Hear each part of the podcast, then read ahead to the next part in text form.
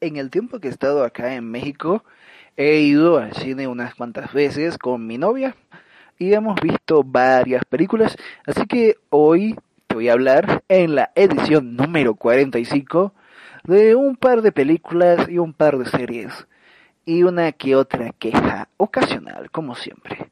Así que bienvenido al capítulo número 45, la edición número 45 de La Razón y la Voz, una queja y unas cuantas películas. Yo soy La Razón y la Voz. Y ahora comenzamos.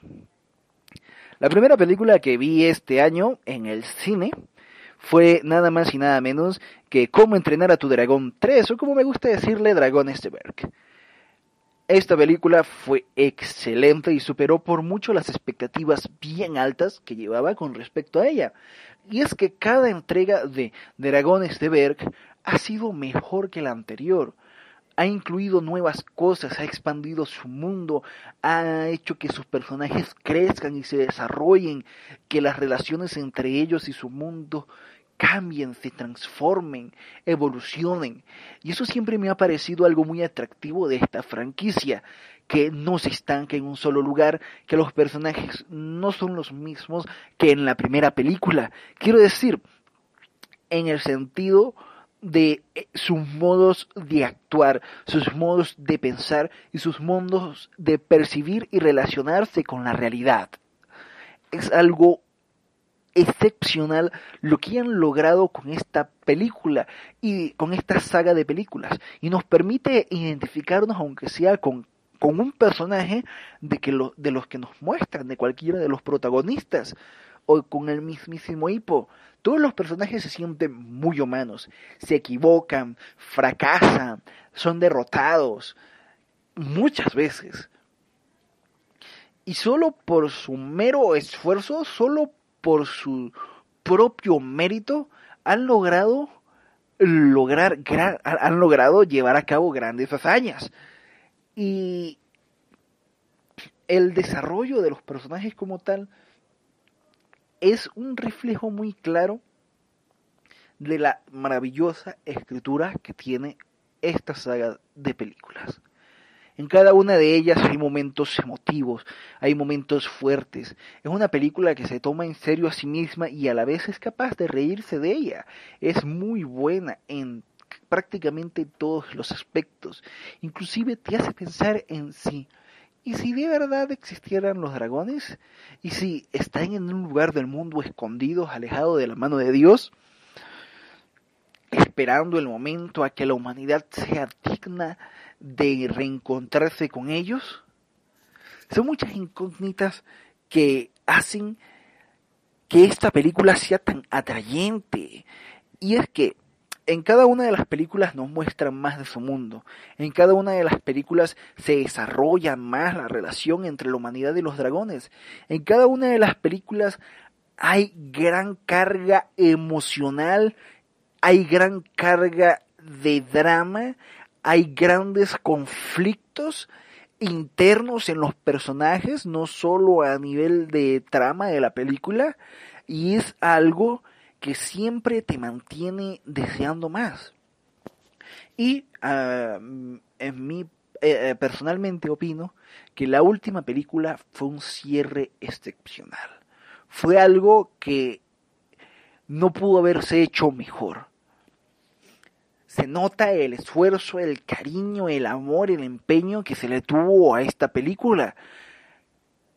El hecho de que Hippo decidiera dejar que los dragones se fueran al, a ese lugar secreto, a ese mundo de los dragones maravilloso, wonderful, fantástico, y que vivieran en paz, alejados de la humanidad, que, según su juicio, y muy acertado, no era digna de tener relación con ellos fue lo más acertado que me que se me pudo haber ocurrido es fue una genialidad. El reencuentro final entre ellos me pareció algo muy emotivo justo y necesario. Y la creación de la nueva especie de furias eh, nocturna luminosa ese híbrido esos híbridos entre los Furias Nocturna y los Furias Luminosa. Esa nueva especie que surge de allí me parece algo muy bien hecho también. En general, todas y cada una de estas cosas que nos ha ido presentando las películas han hecho, no lo sé, que esto se vuelva ya creo que algo de culto, algo de lo que se puede extraer mucha información, algo de lo que se puede hacer muchas teorías y de las cuales se puede tener mucha evidencia que la respalde y todo esto. Y es que está tan llena de detalles, está tan enfocada a hacer que sea lo más este bien estructurado posible que no se puede pedir algo mejor de lo que nos ofrece Dragones de Berg. Una de las películas mejores que he visto en mi vida, de inmediato de mis favoritas, y no tengo más nada que decir al respecto a esta. Ahora pasemos a la siguiente película que vi este año, que fue lamentablemente El Grinch. Una de las peores películas que he visto jamás. Esta adaptación, este, este remake de la película original es una basura. Pero una basura de proporciones universales. Y es que no tiene prácticamente nada de la película original. No hay ningún conflicto emocional relevante, no hay ningún crecimiento de personajes que no se sienta forzado, no hay personajes que se sientan realmente relevantes o que tengan una importancia trascendental en la historia, no hay no hay nada que no se sienta real, no, hay prácticamente nada que no se sienta realmente forzado. Hay muy pocas cosas que se sienten que se desarrollan de manera natural y es muy bonito, pero muchas cosas, por no decir la gran mayoría, se siente que fueron hechas a la carrera. Esta nueva visión del mundo de los Kiens es simplemente una basura, es asquerosa. Y es que pudieron haber aprovechado mucho mejor todo. Porque digo, este Grinch es tan carismático como el anterior. Tiene una personalidad muy fuerte, tiene una personalidad muy buena que llama la atención. Pero eso, amigos míos, no es suficiente para que una película sea buena. No es suficiente para hacer que el Grinch sea siquiera medianamente aceptable, porque es basura, es enteramente basura, una película nada recomendable. Absolutamente nada recomendable. Disculpen. Eh, ya dejo el Grinch porque pues, me altera. Ahora pasemos a la tercera película que he visto este año, que se llama La boda de mi mejor amigo. Una adaptación mexicana de una película homóloga eh, gringa. Y yo no he visto la película homóloga, pero esta me parece una muy buena película. Me parece que todo es llevado de manera muy amena. Eh, la manera en la que se van desarrollando los personajes y en que van aceptando las cosas que suceden me parece excepcional. El crecimiento final de la, de, de la protagonista y que acepte que ella realmente no merece el sujeto y que se quede sola es algo que me llena, me llena bastante. Y en general es una muy buena película, muy buena película, recomendable, muy recomendable. Ahora vamos con una de las películas que más me gustó este año, aparte de Dragon's y es Detective Pikachu. Detective Pikachu fue una, una película que llegué con unas expectativas, unas expectativas muy altas. Esta película la sobrepasó todas con, con gran diferencia es simplemente una obra de arte. La manera en la que nos introduce a este nuevo mundo de Pokémon es excepcional. Nos podemos identificar mucho con el personaje principal, ya que es prácticamente un don nadie, no es este bueno en nada, no es bueno atrapando Pokémon eh, y no puede entrenar Pokémon tampoco porque pues, pierde, ha perdido su confianza o algo así, no recuerdo bien. Este. Y la manera en la que se relaciona la ciudad esta, que no me acuerdo cómo se llama, con los Pokémon, el hecho de que estén prohibidas las batallas, el como interactúan, la manera en la que conviven la humanidad con los Pokémon en esa ciudad, es algo que es muy bonito de ver. Y más el hecho de que no obligan a los, a los Pokémon a pelear, es también algo que me parece increíble. El que todos tengan un compañero Pokémon, el que la manera en la que estos ayudan o facilitan la vida de los ciudadanos. Es, es, es, genial. El hecho de que el personaje principal no tenga absolutamente nada de especial, salvo el, el poder entender a Pikachu, es habilidad que pierde posteriormente. Es algo que reconforta. La actuación, el casting, todo, me parece que fue hecho muy bien.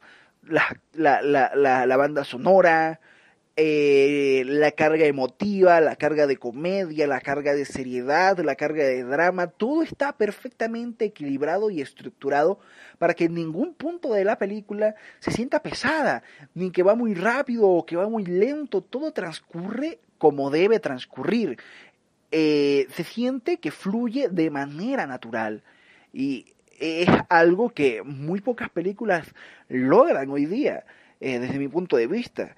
Eh, Dragones de Berk es un ejemplo de esto. Todo fluye de manera natural. Los conflictos se, se resuelven con esfuerzo, se, se resuelven pensando en equipo, estructurando cosas para llegar a un fin luego de sufrir cambios, luego de sufrir pérdidas, luego de muchas dificultades, se logra ese objetivo. Y es algo que no se ve en muchas películas y no se tiene en cuenta en muchas películas me encanta. Detective Pikachu, muy buena película. Ahora vamos con ni más ni menos que Aladdin. La película que vi después de Detective Pikachu. Espectacular, espectacular. Hay muy pocas cosas que le puedo criticar a esta película, pero en general le hace justicia a la película original. El casting es muy bueno y se desenvuelve muy bien. El, Will Smith es el mejor genio que pudieron haber seleccionado. la mejor persona que pudieron haber seleccionado para el papel de genio. Es tan natural en él, se siente tan fresco, se siente tan bien en ese papel. No pudo haber sido un mejor actor para ese personaje. Imposible, imposible inimaginable. La manera en la que transcurre la película me parece muy bien, las canciones todas están en su momento, todas se desenvuelven bien, excepto una, una que está casi al final de la película y que me sacó de onda muy fuerte, ya que no es simplemente una canción, es un video musical que interrumpe abruptamente la película de una manera bastante... ¿What? No es no se siente natural esa canción dentro. La canción por sí sola es muy buena, pero la manera en la que la metieron a fuerzas en la película es muy mala. Esta es una de las cosas malas que tiene la película. Otra de las cosas malas que tiene la película es que la trama original, la trama inicial, lo que empieza a desencadenar todos estos eventos, no es precisamente la mejor del mundo. Quiero decir, pudieron haberla mejorado. Cambiaron el inicio de la película, pudieron haber cambiado eso también. Otra cosa, el inicio de la película me parece muy bueno. Es distinto, se siente fresco, novedoso. Es realmente buena. En, todos sus, en casi todos los aspectos es buena. Donde flaquea es en la historia, es en la trama, es en esa canción que metieron forzadamente. Sabrá Jesús por qué. Pero esa canción no debería estar allí. Y a lo mejor debía estar como material extra en el Blu-ray o en el DVD o qué sé yo. Pero en ese punto de la película se siente extremadamente forzado. Es algo que no debió estar allí. Es algo que no debió pasar. Eso no debió pasar. Esa canción de eh, No callaré nunca más y no sé qué vergas, no debió estar ahí porque arruina el flujo de la película, ah, te corta la inspiración. Todas y cada una de las películas comienzan casi de manera espontánea, se sienten naturales, pero esa no. Esa no. Esa se siente como un video musical metido a fuerzas a mitad de la película. Es lo que es y no puedo tomarlo de ninguna otra manera. Es un video musical que metieron a fuerzas. No me parece aceptable eso. No me parece aceptable. El hecho de que la princesa Jasmine, siendo una princesa, no no pague el pan que le da a los niños, me parece un absurdo. Es algo, no sé, ilógico. Ilógico. Eh, lo, este, algo muy bueno que tiene es que los personajes son muy buenos, son profundos. Eh, no tanto Yasmin y Aladdin, no son tan profundos, pero Jafar, verse mi pana, ese es como que, uff, ese es el papá de los helados ahí. Es un personaje muy profundo, tiene una personalidad que parece tan apacible, pero a la vez se siente como que algo no está realmente yendo con ese sujeto y no te da confianza. Y luego resulta y acontece que es un ladrón profesional, incluso mejor que Aladdin. Y es realmente sorprendente, es es increíblemente habilidoso y llegó a donde está por, por mero esfuerzo, por, por, porque se esforzó de verdad para llegar allí y tener lo que según él merece. Es algo que Bercia le tiene su mérito, es un personaje profundo, con una historia propia bastante buena.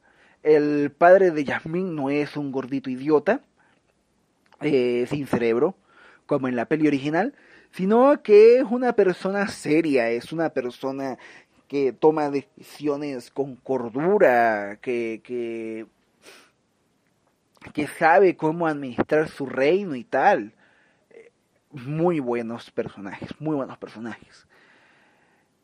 Pero siento que se desaprovecharon un poco. Siento que se desaprovecharon un poco que se pudieron haber explotado más sus, características y tal. También debo recordarles a aquellas personas que tengan mala memoria que la ciudad de Ágrava sigue en la miseria luego de que Yasmín pues gobierna. Eh, no sé si lo recordaban, pero ahí se los dejo. Eh, la ciudad de Ágrava sigue en la miseria luego de que ella gobierna, así que no me sorprendería que pasara lo mismo acá. Porque resulta y acontece que Aladdin tiene una serie que sigue después de esto. Y bueno, eso sería todo con respecto a estas películas. Este, voy a quejar ahora, voy a quejar así bien de lleno. Em, dos películas que me arruinaron. Dos películas que me arruinaron y, y de manera injustificada. La primera es Dumbo, que no la pude terminar de ver porque es una película insoportable, es demasiado pretenciosa, es en términos generales aburrida cansina eh, no es Dumbo. Esa película es la muchachita genio y su familia. No hay mucho Dumbo en esa película. Esta película comienza diferente, pero un diferente malo. No es como el diferente de Aladdin, que se siente fresco, se siente renovado y comienza de una manera bonita. No, esta película comienza aburrida. Mm, nada que ver con la original. Quiero decir, en la original llegan y están montando la feria, el circo en, en plena noche y ya para cuando amanece está el circo montado y tal. Y los elefantes ayudan a montar el, el, DC y, son piezas fundamental del este y tal. Y aquí los elefantes solo son una atracción más que llegan luego de que este que llegan luego de que el circo ya está montado. Yo me quedo Ajá, y entonces, eh, este, ¿dónde está la utilidad de los elefantes? Porque supuestamente lo utilizaban para... Mm, no, no. Este, hay una niña insoportable, una lisa, pero insoportable, no sé, me cae mal la niña. Mm, este, es bastante, no lo sé, estúpida, en general, es estúpida. en general. O sea, pese que eh, es como dijo Will Smith una vez a, la mujer en, en Yo Robot, es la mujer inteligente más bruta que he conocido. Algo así siento con respecto a esta niñita, porque pues yo no sé qué estaban pensando con esta adaptación, es muy mala en general. Una película aburrida, carece de lo que hace Dumbo Dumbo, los elefantes no hablan, los animales no hablan, y entonces yo me quedo, mm, eh, nada, esto no es, esto no es Dumbo. No es Dumbo. O al menos hasta donde yo vi no hablaron.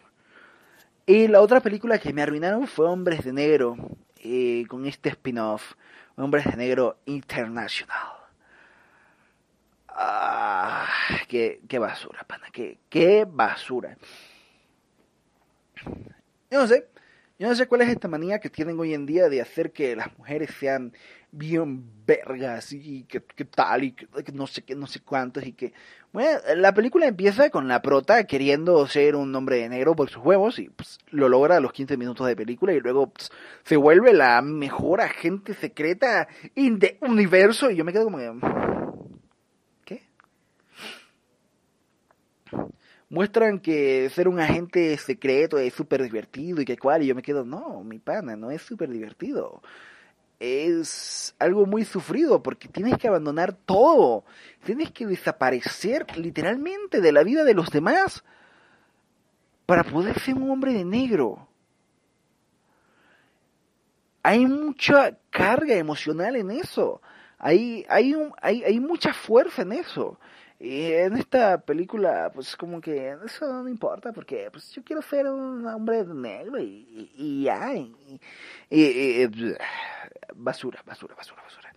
Es una mala película. Muy, muy mala película. Bueno, no es mala película como tal, simplemente no, no es un hombre de negro, es, es, es otra cosa, no es hombres de negro. Como hombres de negro es mala película. Como película así individual para ver un rato es entretenida, es, llega a ser divertida. Sí, llega a ser divertida. Esas son mis quejas, esas son mis quejas. Es que, en serio, ¿por qué hacen ese tipo de cosas? Arruinan, arruinaron la saga Hombres de Negro. Esa película es un fracaso total de taquilla. Y creo que Dumbo también lo fue. Nadie hoy en día está hablando de Dumbo.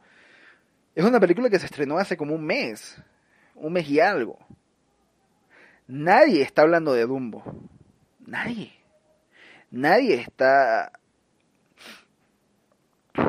dando buenas críticas de hombres de negro. Nadie. Bueno, que yo no, no conozco a nadie que lo esté haciendo.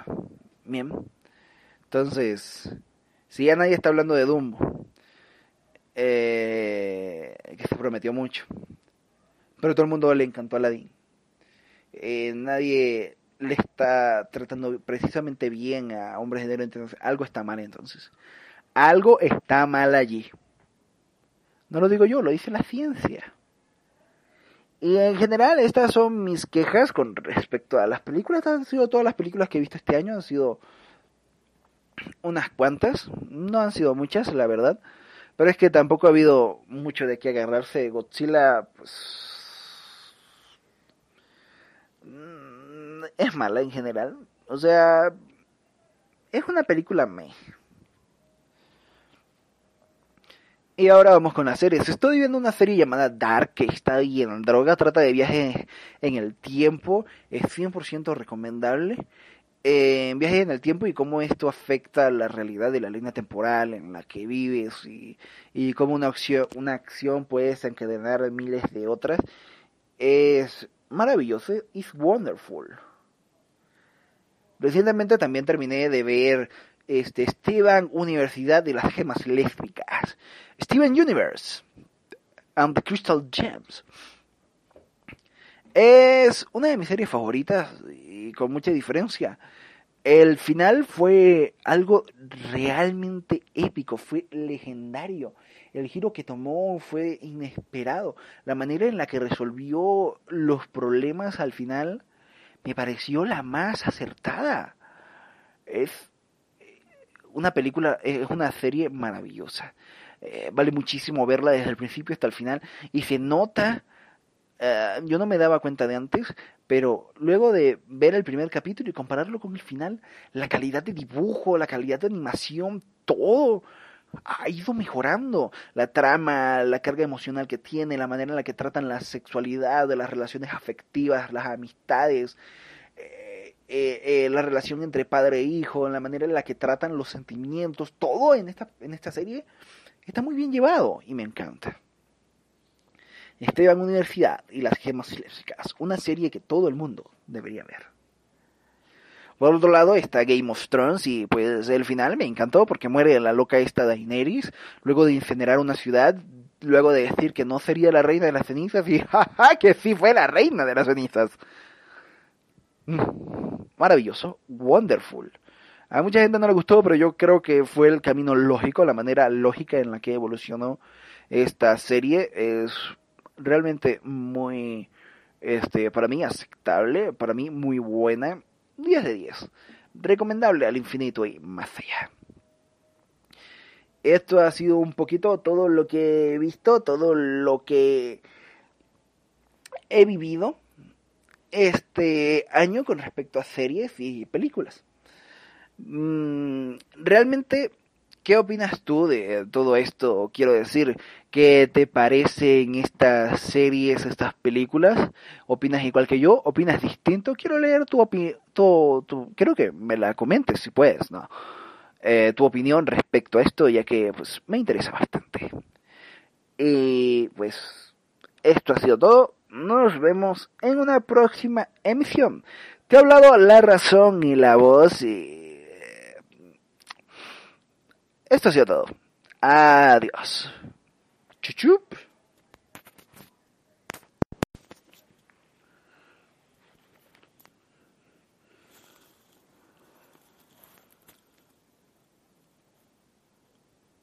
Ah, siguió grabando. Pensaba que, el, que podía pausar la grabación con los auriculares y ya vi que no.